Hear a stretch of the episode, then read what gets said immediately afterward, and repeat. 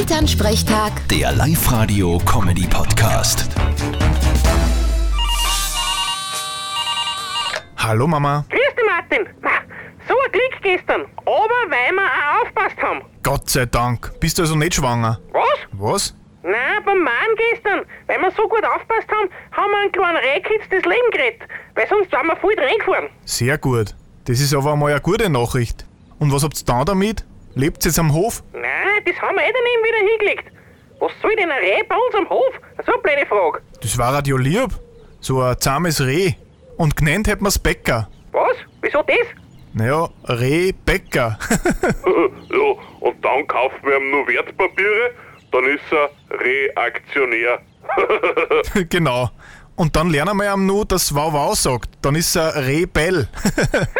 Ganz unter uns. Ihr zwei seid echt nicht lustig. okay. Vierte Mama. Bitte, Martin.